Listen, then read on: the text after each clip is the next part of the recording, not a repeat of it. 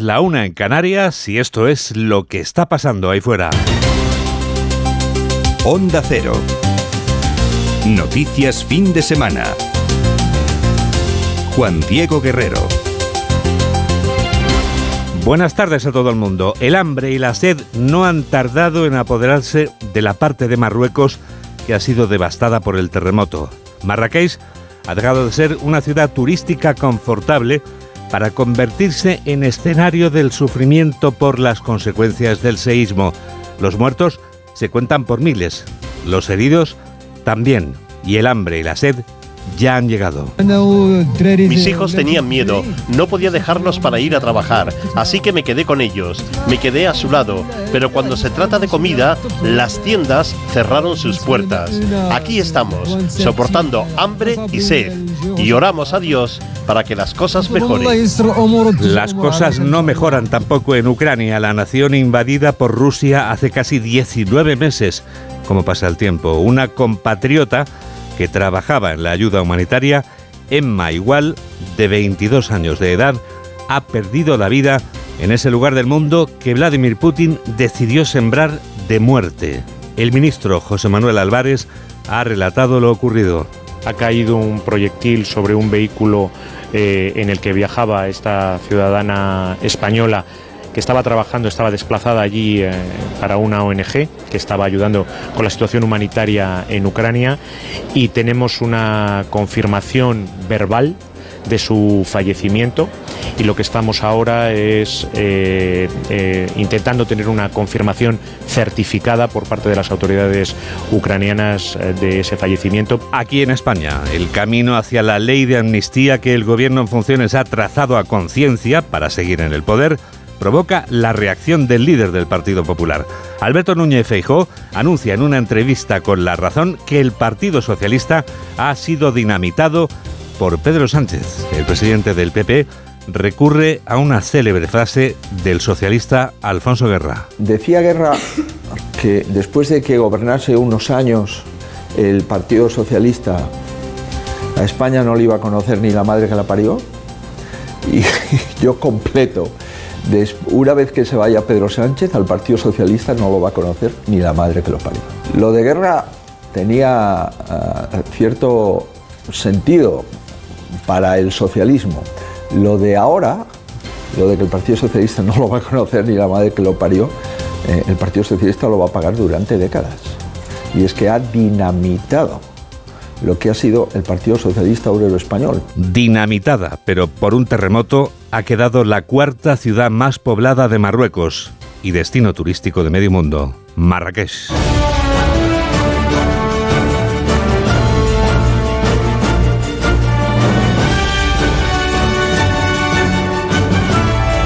Las escenas calamitosas se suceden por doquier en Marruecos, un país vecino en el que los muertos y heridos se cuentan ya por miles como consecuencia del devastador terremoto de la medianoche del viernes. Corresponsal de Onda Cero en Marruecos, Antonio Navarro. Pues continúan a esta hora las labores de búsqueda y rescate a destajo en la zona montañosa del Alto Atlas, más sacudida por el terremoto del pasado viernes. Se emplean, se afanan las fuerzas de seguridad, protección civil marroquí, todo el país se está volcando. Ha habido una movilización total eh, decretada por el rey Mohamed VI anoche. La solidaridad, como decimos, de toda la nación, también desde el exterior está llegando la ayuda internacional ya en las últimas horas, entre ellas la de los socios principales de Marruecos como Francia, Canadá, Estados Unidos o Alemania, también la española y es que acaban de aterrizar en Marrakech una unidad formada por 56 militares de la unidad militar de emergencia para tratar de ayudar en la medida de lo posible en las labores de búsqueda y rescate de supervivientes. Enseguida les contamos más detalles sobre la tragedia de Marruecos, pero antes...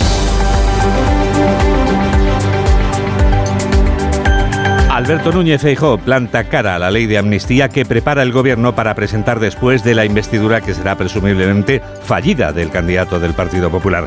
El líder del PP anuncia este domingo en una entrevista que publica el diario La Razón que si hay amnistía habrá una respuesta que será judicial, política y electoral, porque Feijó está convencido de que el Estado de Derecho va a funcionar. Carlos León. Sí, en la entrevista el presidente del Partido Popular, Alberto Núñez Feijóo, ha asegurado que los mecanismos en un Estado de Derecho pueden tardar más o menos en funcionar, pero que funcionan para evitar la aprobación urgente de una ley de amnistía.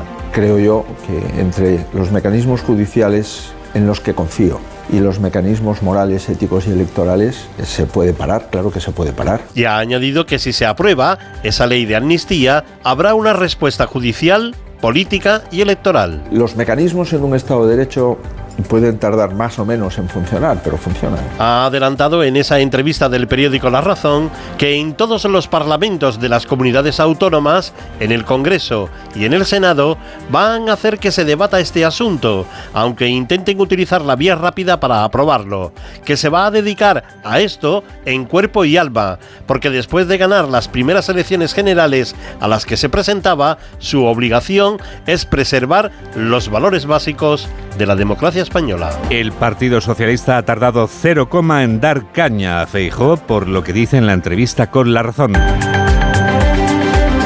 El ministro Félix Bolaños denuncia que el líder del PP ha convertido su reunión con Junts en un teatrillo a base de un pasito para adelante y un pasito para atrás. Bolaños acusa al Partido Popular de no querer renovar el Poder Judicial porque le favorece el actual Poder Judicial. Laura Gil. Los vaivienes del líder popular, dice Félix Bolaños, a la hora de decir si se reúne o no con Junts no son más que un teatrillo, explica tras reconocer Feijó. En su entrevista de hoy, añade el ministro que ha mantenido contactos con ese partido. Por otro lado, Bolaños resalta como un lapsus y nueva metedura de pata del dirigente popular que en la misma entrevista se atreva a dar por hecho y adelantar la supuesta reacción de los jueces a la ley de amnistía. En una entrevista, el señor Feijó, esto sí que es un clásico, mete la pata y comete un lapsus.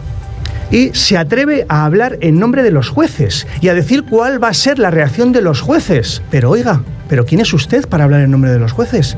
¿Tiene esto algo que ver con que lleve cinco años bloqueando la renovación del gobierno de los jueces? ¿Cuánto daño hace el Partido Popular a la reputación y al prestigio de la judicatura en España? En un acto del Partido Socialista en la localidad madrileña de Alcorcón, Bolaños ha remarcado que con sus movimientos el PP demuestra tener cero credibilidad, como cuando rectifica sus anuncios sobre el encaje territorial, explica, o cuando habla de quiebra de la Constitución, mientras por detrás pactan con la ultraderecha. Otra profecía catastrofista de Feijo, que insiste Bolaños, no se hará realidad mientras gobierne el PSOE. El gobierno socialista lo que garantiza es que nuestro país cada día esté más cohesionado y más unido gracias al diálogo, construyendo convivencia reconstruyendo lazos, vínculos entre personas que vivieron de espaldas durante mucho tiempo y también, por supuesto, garantizando que en Cataluña se van curando las heridas de aquella fractura tan terrible que hubo en 2017 y eso lo garantiza el gobierno socialista de Pedro Sánchez. El ministro en funciones que llama a Feijóo líder provisional de la oposición le acusa también de vivir en su propia ficción, empeñándose en ir a un debate de investidura que en su opinión solo aboca a España cinco semanas de parálisis. Y antes de dirigirse esta noche a los catalanes en la víspera de la fiesta autonómica, el presidente Pera Aragonés se ha despachado a gusto este domingo. Aragonés explica en el periódico que solo espera ya la amnistía para que inmediatamente después llegue el referéndum de independencia. Onda Cero Barcelona, Robert Calvo. En esta jornada previa a la diada del 11 de septiembre, Pera Aragonés explica que ya piensa en la segunda fase del diálogo con el Estado, el referéndum precedido de una amnistía.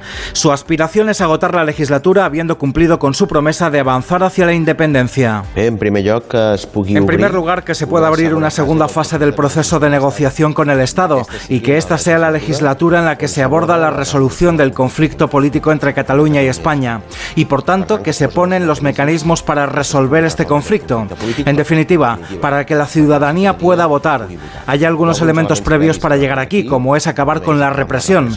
La amnistía es un paso necesario pero no suficiente para resolver el conflicto político. Con todo, el presidente defiende que la negociación tiene que ser entre gobiernos y no entre partidos, pero abre la puerta a Junts para una posible entrada en este diálogo. Aragonés lo ha dicho en una entrevista a El Periódico horas antes de la diada. Mañana acudirá a la manifestación independentista de la Asamblea Nacional Catalana de la que se ausentó el año pasado. 2 y 10, 1 y 10 en Canarias. Onda Cero. Noticias fin de semana.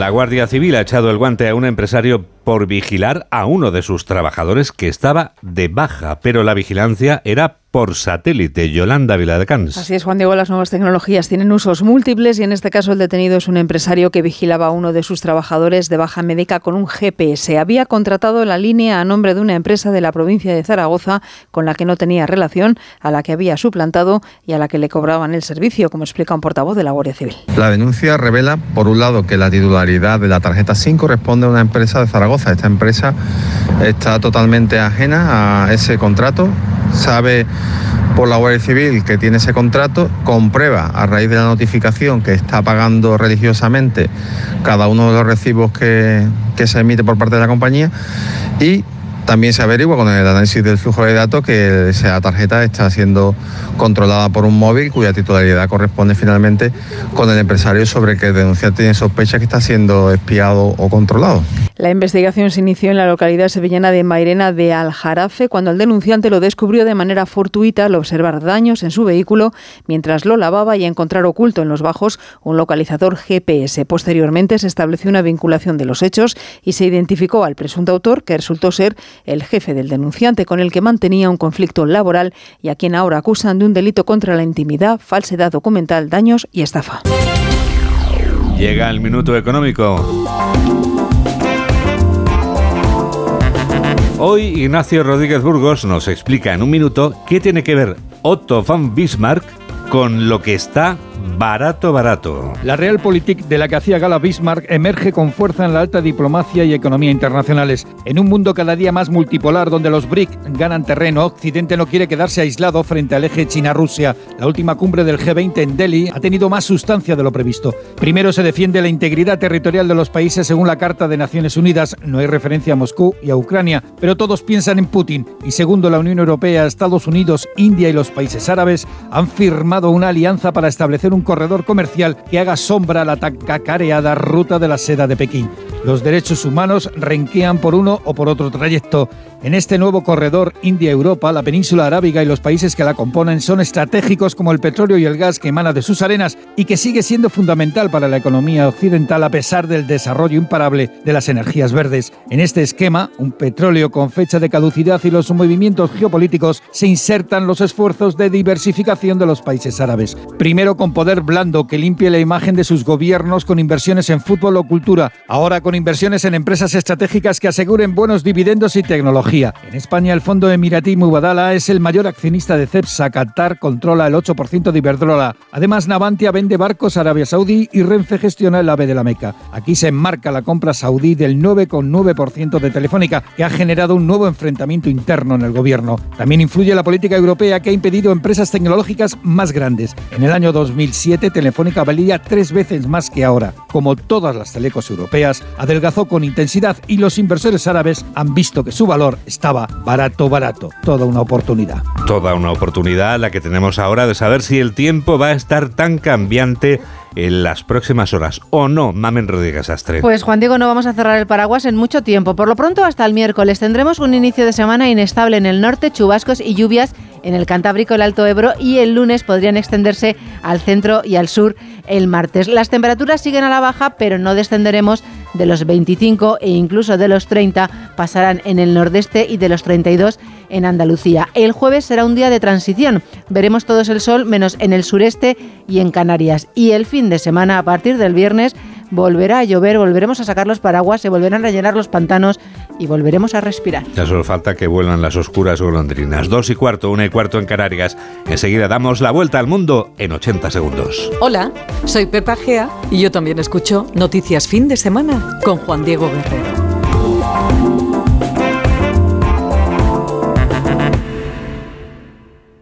¿Desanimado porque se acabaron las vacaciones? Tranquilo, toma Ansiomet. Ansiomet con triptófano, lúpulo y vitaminas del grupo B contribuye al funcionamiento normal del sistema nervioso. Ansiomet, consulta a tu farmacéutico o dietista. ¿Y cómo lo detectáis antes de que entren? Pues con la tecnología Presence. Por ejemplo, detectamos si intentan sabotear la alarma con inhibidores y los sensores de las puertas y ventanas que nos avisan antes de que alguien entre. Y mira, Ana, estas cámaras tienen análisis de imágenes y así vemos si es un peligro real. Pero lo importante es que si pasa algo, nosotros respondemos al momento. Este verano protege tu hogar frente a robos y ocupaciones con la alarma de Securitas Direct. Llama ahora al 900-272-272. Síguenos en Twitter en arroba noticias FDS. Es el momento del Foreign Affairs. Noticias del resto del mundo. ¿Dónde empezamos, Mamen? Lo hacemos en Marruecos. Arrancamos con la vista puesta en la región montañosa del Atlas tras su peor seísmo en 60 años. Los muertos por el terremoto superan los 2.000. Fueron 30 segundos que parecieron años. Regresé a mi casa y noté muchas grietas en las paredes. No puedo dormir allí. Pido a las autoridades que me ayuden y traigan a un experto para evaluar si es posible regresar a casa o no. Si hay riesgo, no volveré a mi casa. Segunda noche que pasan en la calle, temen posibles réplicas y sienten que no es seguro regresar a sus casas. Es un sufrimiento entrar a la ciudad antigua y presenciar las casas derrumbadas y ver a la gente sufriendo mucho. Es una experiencia dolorosa.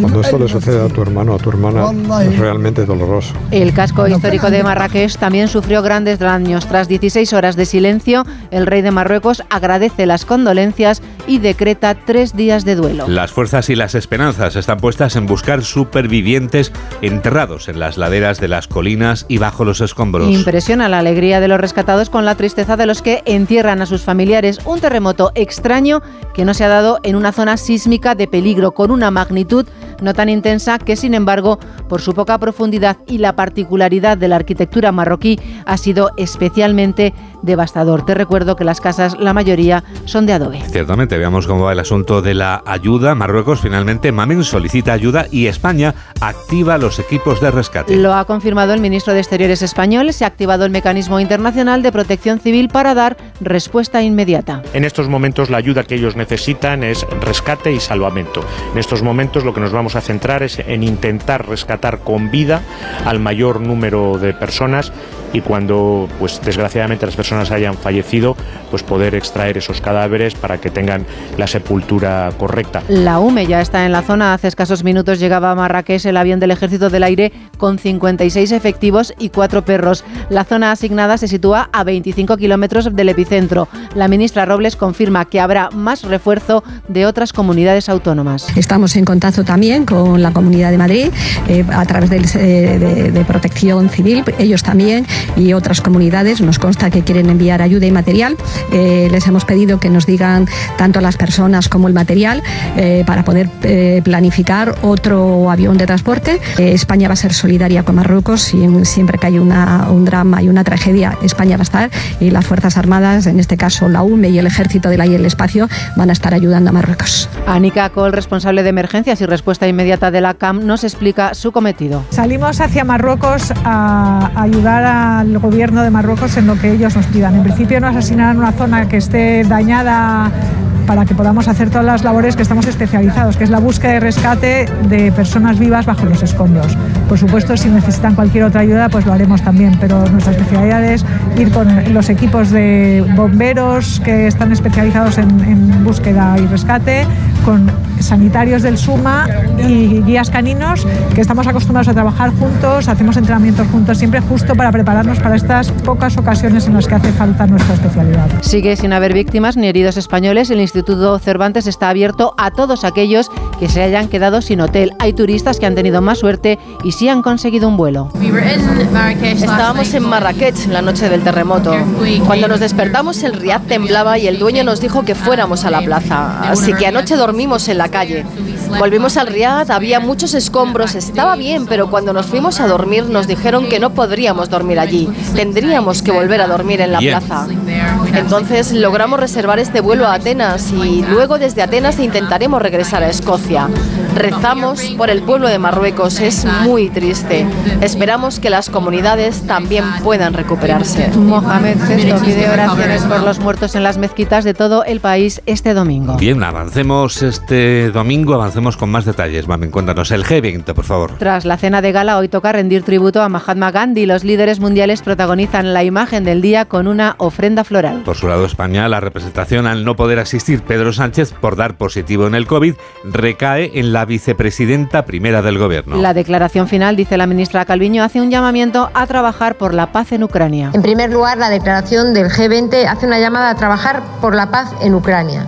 Una paz justa y duradera conforme a los principios de la Carta de Derechos, Unidos, de Derechos de las Naciones Unidas, citando expresamente que todos los países deben abstenerse de utilizar la amenaza o el uso de la fuerza en contra de la integridad territorial y la soberanía, respetando los principios del derecho internacional. España seguirá apoyando a Ucrania el tiempo que sea necesario, como hemos venido señalando reiteradamente. Ucrania, por su parte, critica al G20 la falta de contundencia con Rusia en su declaración final y ello en el día en el que Moscú lanza un nuevo ataque aéreo contra Kiev. Dos horas de explosiones y escombros. Fue una experiencia muy aterradora. Ni siquiera puedo expresarla con palabras. Escuché el sonido de una moto sobrevolando, un crujido. Luego hubo una poderosa explosión seguida de un enorme destello de luz. Vivo en el primer piso y la onda de la explosión fue tan fuerte que el vidrio comenzó a caer. La cortina de mi ventana se rompió y los frascos que tenía en el alféizar se hicieron añicos.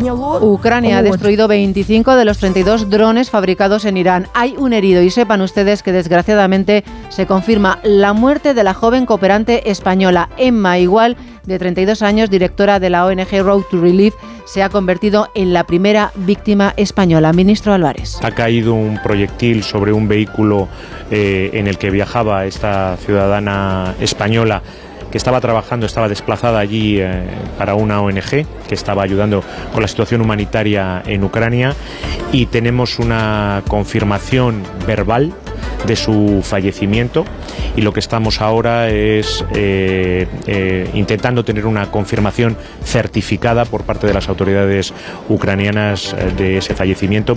La española no es la única muerta, viajaba con otros tres cooperantes, todos extranjeros, y otro de ellos también ha resultado muerto. Se dirigían a una aldea a 5 kilómetros del frente de Bakhmut. Pretendían evacuar a los civiles que habían quedado atrapados por la artillería. También iban a llevar ayuda humanitaria a otras aldeas limítrofes. India, Vietnam. Joe Biden abordó en Nueva Delhi el Air Force One rumbo a Hanoi. Visita oficial de dos días. Los detalles los tiene nuestra corresponsal en el sur de Asia, Isabel Fuello. Biden aterriza en Hanoi con varias propuestas bajo el brazo. Entre ellas, tratar de mejorar la cadena de suministro globales y en especial la de los semiconductores tecnológicos, con la que ahora mismo está en plena batalla con China. Y que además es parte de la estrategia estadounidense para extender la influencia josajona en el Indo-Pacífico, buscando estratégicos socios. En solo cinco meses, Biden se ha reunido con el presidente de Filipinas, el primer ministro indo y sus homólogos japonés y surcoreano. La de Vietnam es la oportunidad estadounidense para fortalecer estos vínculos diplomáticos, militares y económicos, buscar apoyo que ayude a contrarrestar la férrea política militar y económica de China en la región que ha elevado las relaciones entre ambas potencias a niveles de tensión poco vistos anteriormente. Y para Yunnan esta visita no será fácil. Por un lado, por la presión de China y además, después de que saliera a la luz este fin de semana un informe de que el país está en conversaciones con Rusia sobre un nuevo acuerdo de suministro de armas que podría desencadenar sanciones por parte de Estados Unidos. Nos despedimos, Mamen, si es posible, al menos con una buena, amable o por lo menos diferente noticia. Pues mira, en Marte lo vamos a hacer, Juan Diego. Por un lado dice la NASA que son cada vez mayores las expectativas en la producción de oxígeno, así que una vez que sabemos que podemos respirar, ahora te voy a contar lo que comeremos en Marte, sitio ideal para ti. Sí. Mucha verdura y poco pollo y pescado, alitas y boquerones los días festivos, Juan Diego, el resto vegetales y microalgas. Poco pollo, me voy a Marte. Ha sido un resumen de Mamel Rodríguez Astre. Hola, soy Iñaki López y yo también escucho noticias fin de semana en Onda Cero con Juan Diego Guerrero. Con las lentillas, el polvo, los ordenadores, notamos los ojos secos, nos pican. La solución es Devisión Lágrimas. Devisión alivia la irritación y sequedad ocular. Devisión Lágrimas. Este producto cumple con la normativa vigente de producto sanitario. Síguenos en Facebook en Noticias Fin de Semana Onda Cero. Sony 25 titulares del deporte con Rafa Fernández.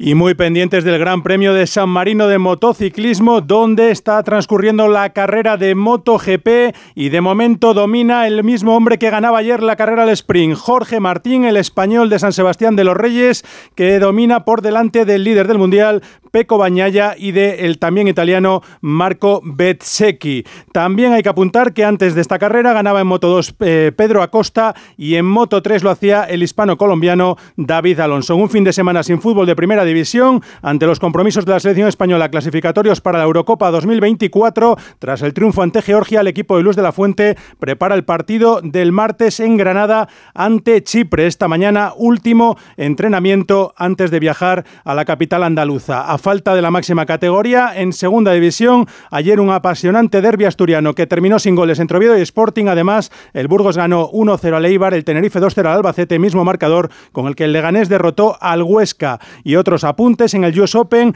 título femenino para la norteamericana de 19 años, Coco Goff, que se impuso a Sabalenka. Hoy sabremos si Djokovic o Medvedev son cuál de los dos es el sucesor de eh, Carlos Alcaraz en el trono del US Open. También quién sucede a España como campeona del mundo de baloncesto en una final inédita que va a medir a Alemania y a Serbia. Y lo último, ya transcurre la decimoquinta etapa de la Vuelta Ciclista a España. Eh, de momento tenemos a Cus como líder, el mejor español, el cuarto es Juan Ayuso a 2.37. Y ahora lo que va a pasar ahí fuera.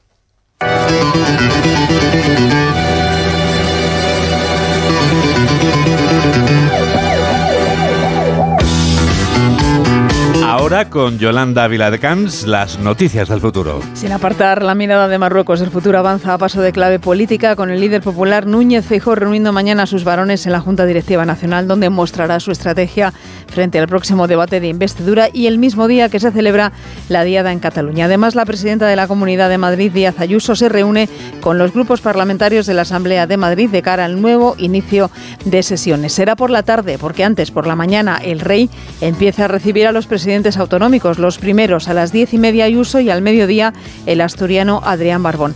Por su parte, la vicepresidenta primera del Gobierno en funciones, Nadia Calviño, recién llegada de la India, viaja a Santiago de Compostela para presidir la cita económica que mañana va a reunir a 60 países y donde podría votarse la presidencia del Banco Europeo de Inversiones a la que ella misma aspira. Vamos a seguir pendientes el martes de los datos de IPC de agosto y además de lo que nos cuente la Fundación ANAR sobre el último informe sobre acoso escolar. Y en nuestros días mundiales, te cuento, Juan Diego. Veamos, Yoli. Mira, vamos a empezar por el jueves, porque ese día celebramos el Día Mundial de la Dermatitis Atópica. Mm, vamos a seguir el viernes, sí, con el Día Internacional de la Democracia y también del Programador.